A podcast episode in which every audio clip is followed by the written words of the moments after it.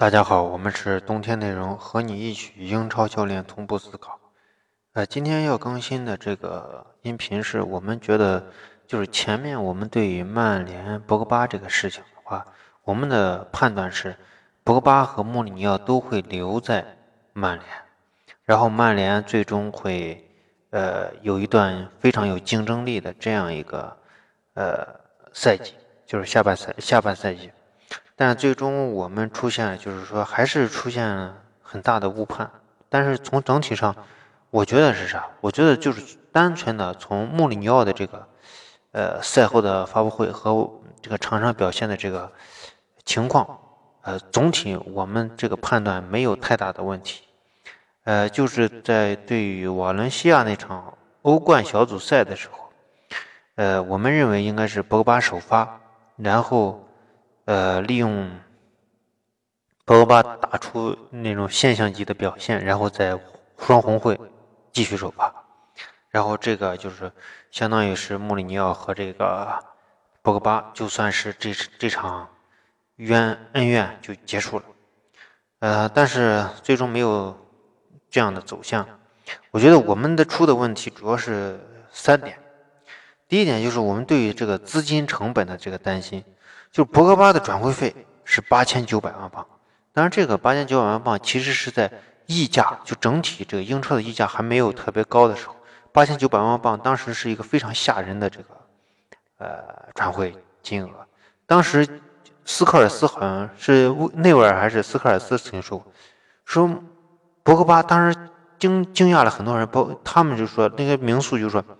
博格巴的八千九百万镑。主要原因是他的潜力，也就是说，他当时实力并不不足以花八千九百万镑。呃，再一个就是穆里尼奥的这个违约金和他的工资都是非常高的。如果一旦不管是哪一方出现问题，那么伤害最大的就是曼联，不管是从资金的这个角度，还是从这个球队构造的这个角度，都是最大的伤害对于俱乐部。所以这也是为什么穆里尼奥在后期的一段时间一直在强调俱乐部的利益高于一切，就是这个原因。呃，穆里尼奥的离开，他他会导致啥？导致曼联在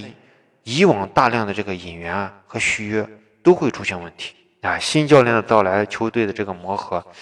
球队的磨合和这个球员之间的熟悉啊，新战术的打造都会出现一系列的问题。而且新教练重新出发，我没见过一个新教练在。英超球的第一个赛季有什么特别好的这个表现，对吧？第二个是，呃，就是最近几年，尤其是最近，第二个是我们过于强调这个损失的巨大，使得使使我们低估了这个博格巴的这个韧性，也说明了我们在专辑在制作过程中，可能是对于一某些例如社会学或者心理学方面的知识内容一呃。这一方面的一些缺失吧，呃，当然，其实这里面也也存在一个问题，就是说，嗯，我举两个例子。第一个例子就是，呃，戴尔，戴尔在上个赛季说过，戴尔说，呃，大家都觉得我们是巨星，哎，我们能应该去做出什么表现？而这些希望往往都是来自于某一个球迷或某一些球迷或者一大堆球迷的这些愿望，而这些愿望大多是。大多是啥？就是一些很苛刻的愿望。你毕竟是巨星，但是你要，但是你们要考虑清楚，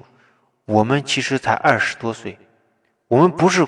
心智已经过了而立之年或者是不惑之年的那些大叔，有非常稳健的、非常好的这个价值观，或者是我们在场上比赛，可能在场下我们就是哥们儿，就是那种，哎，这可能就是一个呃不乖巧的娃。或者说怎么怎么样怎么样的一个呃不良少年，也可能就是这样。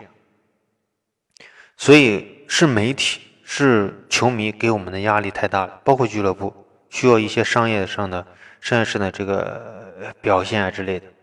还有一个就是呃一个卡里乌斯，哎，在这个去年欧冠的时候，那个卡里乌斯出现的失误，大家都在调侃，整个欧洲全世界都在调侃卡里卡里乌斯。但是我记得有一个名词说，大家还是放过他吧，他真的还只是一个孩子，对吧？从这一点上，大家有时候是可以理解博格巴现在做出的很多的举动的。他还是个孩子。第三点就是我们的这个资料来源是相对比较单一的，我们的音频，呃，这个仅仅通过的是当事人的这个言论啊，主要是他的什么推特啊之类的啊，在咱们这边有很多媒体这边的翻翻译啊，主要是通过这种方式，还有这个就是曼联的战术变化和表现，哎，来分析内部的这个问题，所以资料上是比较单一的，呃，也没有什么因为，呃，没有什么这个。这个什么吸引人啊之类的这些，所以这些分析单一往往是啥？往往就是，毕竟兼听则明嘛，所以它很有很有有很多的这种，你像像我自己曼联球迷，哎，球迷的有很多的这个代入，从而使得某些方面，我觉得是有些失去理智，我们更愿意接受一个大团圆的这种角度去考虑这件事。所以最终得得出的这个结论，可能就是，可能有些地方不太不太去好这样去想的，但是也朝着这个方向去想所以最终得出来一个这样的结论。再谈一下，就是这个新教练索尔斯克亚的这个入主。索尔斯克亚本身是一个，我没我很呃，我看他的这个比赛很少，但是无论他是哪个教练来，他必须面对一件事情，就是如何去。看待博格巴现在的这个操作，或许说，我呃，或许他就是一个听话的教练，但是我觉得一个教练，呃，也也不一也不一定会是这样。但是无论怎么样，不可能完全按照你博格巴的想法，哎，去打造这个球队。现在的这个情况，可能很大一部分还是在沿用穆里尼奥的那个体系。你不管怎么说，穆里尼奥构造了这个球队。我就是曼联现在更适应，或者说更容易接受的，就是穆里尼奥的体系。你虽然博格巴你不愿意这样踢，但是你想保持现在球队的稳定，哎，保持现在球队的这种竞争力，可能只能通过这种方式。所以索尔斯克亚的这个，呃，这个看守教练他也不好不好做，呃，呃，但是从曼联的这个选帅的这个方向来看。有人说是齐达内，哎，或者他说德尚，呃，我觉得，嗯，就是德尚是一个这样的人。德尚给我这个世界杯的时候给我的观感就是，这个人很务实，这是真的。因为他在小组赛前三轮的话，就是打这个打这个传控，他打不开局面的时候，他到第四他到第四场比赛的时候，他果断就会换一个非常。简单的这个阵型就是防守反击，哎，从第四第四场比赛开始，基本上都是在防守反击。当然中间也做了一些调整，但是其实并不成功。当然这么几场比赛对于这个德尚来说，呃，其实有时候不能不能判断一个主教练怎么样，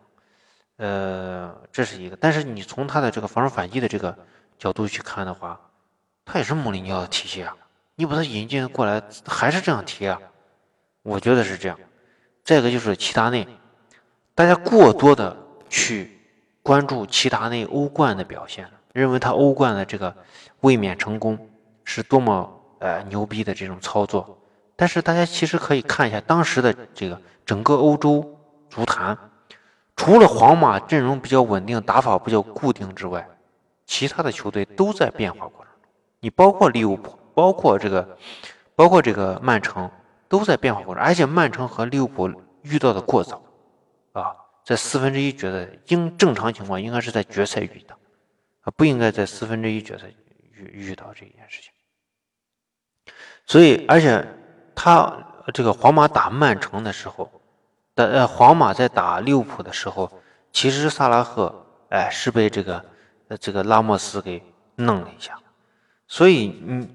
再一个就是。大家看到的是齐达内带领皇马，哎，赢了比赛，卫冕成功。但是你没有关注到他在联赛中表现极差，对吧？他在联赛中的调整才是真正的他想要去完成自己体系的一种调整，而他没有真正做到。啊，联赛是一塌糊涂。所以你从这点上看，齐达内没有完成完全形成自己的体系。他在卫冕成功的时候，所有的体系是因循了上个赛季，而上个赛季。完全就是在按照穆里尼奥留下的那些体系去去作战，所以他很难。